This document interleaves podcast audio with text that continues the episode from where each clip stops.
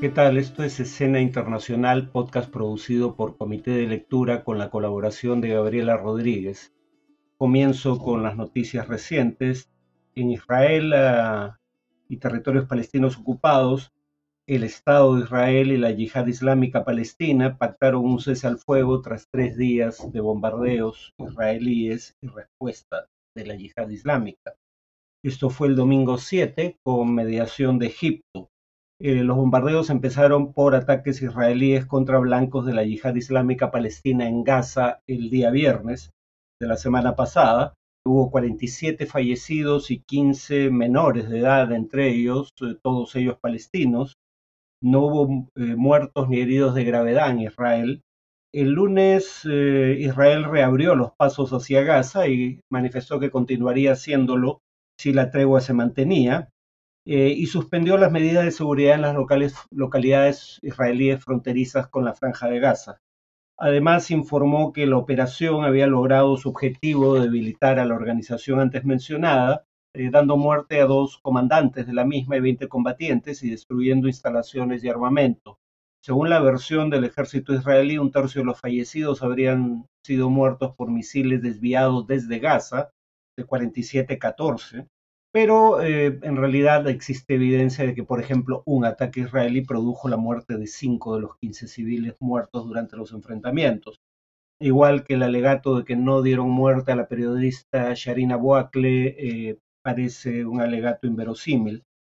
Según Israel, su sistema de defensa antimisiles, cúpula de hierro, provisto por Estados Unidos, financiado además por ese país, contuvo 185 proyectiles, lo que sería un nivel de eficacia de 97%, es decir, ninguno de los cohetes lanzados desde Gaza impactó en realidad en zonas urbanas israelíes. En Colombia se inicia la era Petro, digamos el primer gobierno de izquierda en la historia de ese país.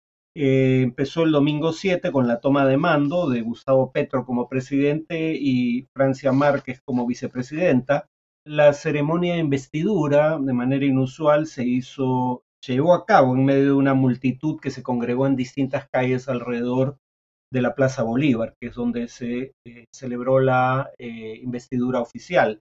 En el centro histórico de Bogotá acudieron personalidades como el rey de España y los jefes de Estado de Argentina, Bolivia, Chile o Ecuador. O sea, asistió un presidente conservador de la región como Guillermo Lazo del Ecuador pero no el presidente peruano porque el Congreso no autorizó su viaje. El día anterior se produjo una suerte de ceremonia simbólica de investidura en presencia de movimientos sociales e indígenas en una plaza de la capital y durante la investidura oficial se pusieron de manifiesto nuevamente eh, los conflictos entre el presidente saliente Iván Duque y el nuevo gobierno. Por ejemplo, eh, Duque no autorizó que, contrario a los deseos de Petro, se pudiera, eh, digamos, sacar la espada de Simón Bolívar para ser exhibida del lugar en el que ahora está bajo resguardo, porque habría que recordar el simbolismo de esta espada. La espada de Bolívar fue robada por el M-19, el grupo guerrillero al que perteneció Petro en 1974 y fue devuelta al Estado colombiano solo cuando ese grupo se desmovilizó y el presidente del Congreso, aliado del, ex, presidente saliente Duque, eh, se negó a investir a Petro, cediendo la función curiosamente a la senadora María José Pizarro, hija de un ex comandante del M-19, la misma guerrilla en la que participó Petro, asesinado eh, entre 1989 y 1990. Se asesinaron tres candidatos de izquierda a la presidencia en ese lapso, en ese interín, asesinado eh, cuando era candidato a la presidencia. Y en cuanto al discurso de asunción de mando de Petro, eh, durante el mismo reafirmó su compromiso con lo que llamó una paz total, es decir, una implementación estricta y rigurosa de los acuerdos de paz suscritos por un gobierno conservador, el de Juan Manuel Santos, pero eh, a los cuales se opusieron tanto Álvaro Uribe, mentor político de Santos, y su delfín político en el gobierno, Iván Duque, cuestionó la política antidrogas, un tema que podría ponerlo en línea de colisión con el gobierno de los Estados Unidos, que es quien auspicia esa política. Eh, dijo que reduciría la desigualdad mediante una reforma tributaria, como se intentó hacer en el Perú durante el gobierno de Castillo, cuando era ministro de Economía Pedro Franque, pero no recibió apoyo ni siquiera del partido de gobierno para ese propósito y eh, volvió a expresar su compromiso, compromiso perdón, con la igualdad de género y por ende con el enfoque de género en la enseñanza escolar. Ya desde el primer día de su gestión, el ministro de Hacienda, que proviene más bien de sectores moderados del espectro político colombiano, que fue un funcionario de alto rango de organismos internacionales como la CEPAL, José Antonio Campo, envió a la Cámara de Representantes un proyecto de reforma tributaria que ya desde el primer año de vigencia, el próximo año, esperaría recaudar el equivalente a unos 6 mil millones de dólares adicionales en 2023, es decir, 1.78% del PBI, una meta sumamente ambiciosa cuando se pretende lograr en solo un año, y eh, dejó claro que esta subida de impuestos, el ministro Ocampo, solo afectaría a los sectores de mayores ingresos, a empresas y a productos poco saludables o contaminantes. Ocampo alegó que esta reforma tributaria reduciría el coeficiente de Gini, es decir, un criterio para medir el grado de desigualdad en la distribución del ingreso en un país, porque solo afectaría a personas con ingresos de más de 10 millones de pesos mensuales. No tengo la cifra precisa cuánto equivale esto en dólares, pero estamos hablando de personas de altos ingresos. De hecho, solo el 2% de la población colombiana estaría afecta, o en todo caso tendría que pagar este nuevo impuesto, además de un impuesto del 10% a bebidas azucaradas, alimentos ultraprocesados, plásticos de un solo uso y el carbón dentro de la línea de agenda ambiental, que también es importante para el nuevo gobierno. Finalmente, eh, Anthony Blinken, secretario de Estado de los Estados Unidos, inició su segunda gira desde que asumió ese cargo por el continente africano. La empezó el domingo por Sudáfrica, además visitará la República Democrática del Congo y Ruanda, es decir, un país que aún tiene un conflicto armado interno y un país, el de Ruanda, que está en proceso de recuperación de un genocidio a fines del siglo pasado. Parte del esfuerzo, digo, esta visita es parte del esfuerzo por prevalecer en el mercado africano, en donde su principal competidor es la República Popular China, y para orientar el apoyo a eh, la acción de la OTAN en favor de Ucrania en eh, la guerra en ese país producto de la invasión ilegal de Rusia iniciada el 24 de febrero pasado. Este es un objetivo que comparte con otros, digamos, miembros de integrantes de gobiernos que visitaron el continente recientemente. Uno de ellos, el ministro de Relaciones Exteriores de Rusia, Sergei Lavrov, otro fue el presidente francés Emmanuel Macron.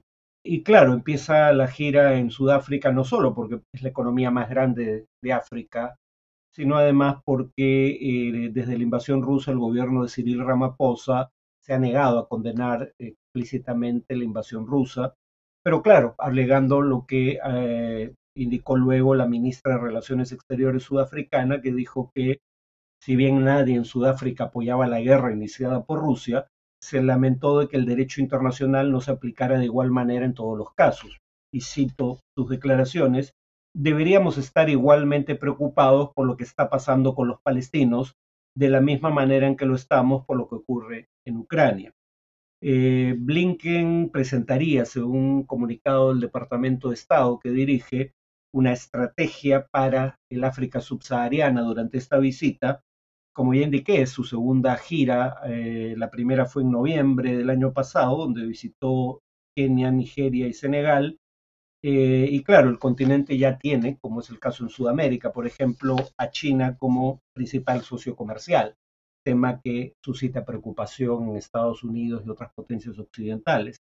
Antes de pasar al tema de análisis, una fe de ratas, en el podcast pasado, cuando hablé de las sanciones de China contra Taiwán, en realidad algunas de las sanciones eran contra Estados Unidos. Hubo sanciones contra Taiwán, pero algunas otras que enumeré eran sanciones contra los Estados Unidos, no contra Taiwán. Cuanto al tema de análisis, eh, tiene que ver con uno de los, eh, una de las noticias que acabo de abordar, el tema de eh, los enfrentamientos entre la yihad islámica palestina e Israel. había mencionado en el podcast pasado que un vocero del Consejo de Seguridad Nacional de los Estados Unidos, si bien llamó a todas las partes a la calma, añadió pero creemos firmemente que Israel tiene el derecho de protegerse. Eh, y claro, habría que ver el contexto para darse cuenta de que este tipo de manifestaciones se repiten como un mantra, pero carente de sentido, ¿no? Veamos el contexto en el que para empezar ocurre todo esto. Y digamos, citemos una resolución del Consejo de Seguridad de la ONU. Menciono una resolución del Consejo de Seguridad de la ONU porque ahí hay, a diferencia de la Asamblea General, donde rige el principio de un Estado, un voto, y donde según el Estado de Israel hay una mayoría automática en su contra, en el Consejo de Seguridad hay cinco miembros permanentes, de 15 miembros en total, tres de los cuales, Francia, el Reino Unido y en particular Estados Unidos, son aliados de Israel. Israel es el mayor receptor mundial de ayuda militar estadounidense y la mayoría de los vetos que ha ejercido Estados Unidos en el Consejo de Seguridad han sido en favor de Israel. Luego entonces difícilmente puede adoptarse una resolución como la que voy a citar sin la anuencia de Francia, el Reino Unido y sobre todo Estados Unidos. Francia y el Reino Unido votaron a favor, Estados Unidos se abstuvo, pero no vetó. Y la resolución 2334 de diciembre de 2016 dice a la letra lo siguiente, condenando todas las medidas de Israel que tienen por objeto alterar la composición demográfica, el carácter y el estatuto del territorio palestino ocupado desde 1967, incluida Jerusalén Oriental, incluyendo, entre otras cosas, la construcción y expansión de los asentamientos, el traslado de colonos israelíes, la confiscación de tierras, la demolición de viviendas y el desplazamiento de civiles palestinos en violación del derecho internacional humanitario. O sea, una primera constatación es Israel ocupa ilegalmente territorio palestino, por eso la denominación de Naciones Unidas de esos territorios como territorios palestinos ocupados. Por ende, eh, una potencia ocupante no puede alegar que el único propósito de sus acciones militares sea protegerse a sí misma de las acciones que perpetran miembros del pueblo eh, al cual ocupa ilegalmente. ¿no? En segundo lugar, veamos las cifras. Eh, murieron 47 personas, 15 de ellas menores de edad, hubo cientos de heridos, todos ellos palestinos todos los muertos y heridos son de una de las partes, no de ambas partes. En ese sentido, no se puede presentar esto como un enfrentamiento entre dos ejércitos regulares, porque no lo es. Y en tercer lugar, Israel no alega que haya actuado en respuesta a un ataque previo de la yihad islámica palestina. Israel alega que atacó preventivamente, con lo cual está reconociendo que fue quien atacó primero. Luego entonces, Israel eh, no se estaba protegiendo de nada porque no había habido un ataque en su contra. Y además, nuevamente, viendo esto en contexto, esos ataques son frecuentes, se han producido en mayor o menor proporción en la franja de Gaza por parte de Israel, en ocasiones ante un ataque previo de organizaciones palestinas, pero generalmente no, en 2004, 2006, 2008, 2009, 2012, 2014, 2018, en 2018 contra civiles inermes, durante la llamada Marcha del Retorno en Gaza, en 2019, en 2021 y ahora en 2022. O sea, estas son prácticas habituales, no es algo fuera de lo común. Y por último, habría que recordar que Gaza está bajo cerco físico de Israel que controla el acceso a Gaza por aire, mar y tierra, salvo por un pequeño paso fronterizo con Egipto. Pero básicamente Israel controla el acceso a Gaza por aire, mar y tierra de todo producto o de personas, igual que la salida de personas. Por ejemplo, le niega la salida a personas que van en busca de atención médica que no está disponible en la franja de Gaza, una acción que según Naciones Unidas constituye, y, en esto está de acuerdo, por ejemplo, la Cruz Roja Internacional, constituye un castigo colectivo contra la población, porque Israel alega que ese cerco tiene como propósito resguardar su seguridad pero no puedes mantener en una prisión a cielo abierto a un millón y medio de personas porque quieres contener posibles acciones de Hamas o la yihad islámica palestina. O sea, castigas al conjunto de la población por las acciones de grupos que efectivamente son grupos que han recibido condenas también de eh, organizaciones humanitarias por violaciones de derechos humanos. Amnistía Internacional, por ejemplo, en 2015 acusó a Hamas de una campaña de secuestros, torturas y homicidios ilegítimos contra palestinos a los que acusaba de ser colaboradores de Israel y además acusado a Hamas de haber lanzado ataques contra Israel desde zonas pobladas por civiles. pero no acusó a Hamas del uso de escudos humanos, cosa de la que sí acusó Amnistía Internacional a Israel en el pasado, cosa que ratificó la Corte Suprema israelí, el uso, repito, de civiles palestinos como escudos humanos.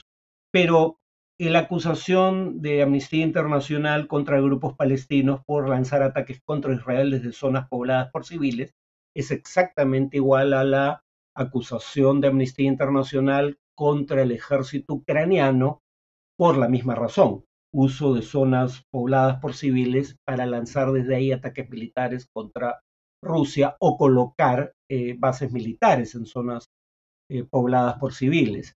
Eh, o sea, en otras palabras, las guerras y en general los conflictos armados rara vez son entre ángeles y demonios. Y habitualmente hay violaciones del derecho internacional humanitario por ambas partes, pero estas no son simétricas, ¿no?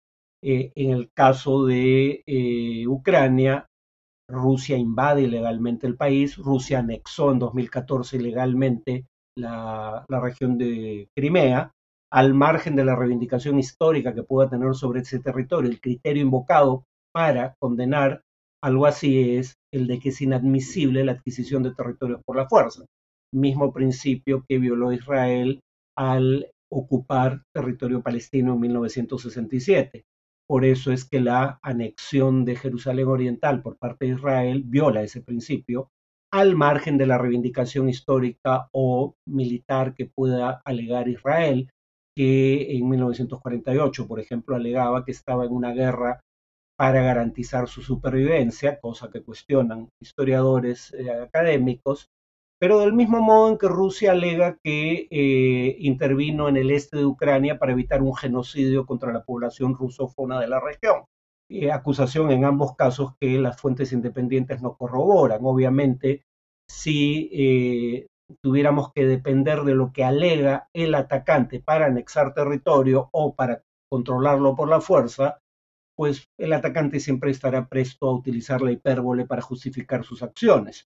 Por eso es que el principio que se viola es el principio eh, de no adquirir territorios por la fuerza, independientemente cuál sea tu razón para adquirirlos.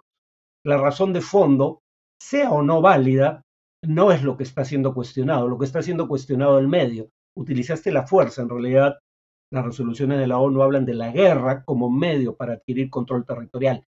Eso es lo que proscriben las normas internacionales. Entonces, digamos, eh, y en ese contexto, es Rusia quien comete, en el caso de Ucrania, la gran mayoría de las violaciones al derecho internacional humanitario, como es Israel quien comete la gran mayoría de las violaciones al derecho internacional humanitario en eh, territorios palestinos ocupados. Bueno, esto para contextualizar lo que acaba de ocurrir eh, y eso es todo por hoy. Nos vemos en el siguiente podcast.